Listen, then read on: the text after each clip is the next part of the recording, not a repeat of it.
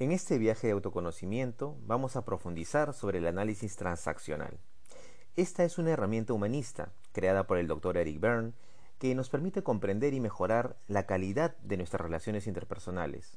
Del mismo modo, facilita entender las influencias del entorno. Su teoría explica cómo a partir de los tipos de mensajes, caricias, mandatos, prohibiciones y permisos que la persona recibe desde etapas muy tempranas de su vida, ella toma decisiones sobre quién es y cómo debe ser, adoptando determinadas posiciones inconscientes o percepciones sobre sí misma, las otras personas y la vida.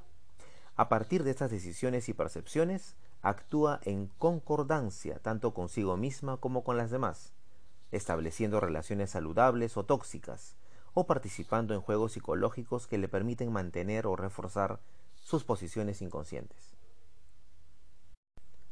Ahora quiero compartir contigo los principios filosóficos del análisis transaccional. El primero, todos estamos bien. ¿Qué quiere decir? Que tanto tú como yo somos valiosos, dignos y merecedores de amor. Podemos no estar de acuerdo con lo que la otra persona piensa, hace o sienta, pero su esencia como ser humano queda intacta. El segundo principio nos habla sobre todo el mundo tiene la capacidad de pensar.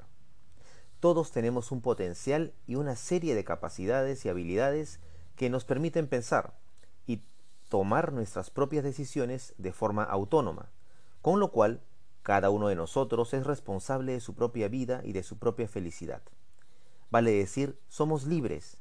Ni yo dependo de ti, ni tú dependes de mí.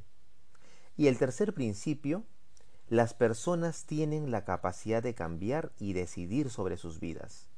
Qué valioso pensar sobre esto, eh, que se basa sobre el hecho de que todos estamos bien. Pero en ocasiones nos sentimos mal y actuamos de tal manera que nos generamos sufrimiento. Esto se debe a que revivimos situaciones de la infancia y reproducimos modelos de conducta aprendidos cuando éramos niños. Es decir, actuamos de manera inconsciente según nuestro guion de vida según aquellas primeras decisiones tempranas e inconscientes acerca de nosotros mismos, de la de los demás y del mundo, que nos hacen tomar decisiones y realizar acciones que en realidad nos hacen sentir mal, iniciando juegos psicológicos que lo van a ir retroalimentando.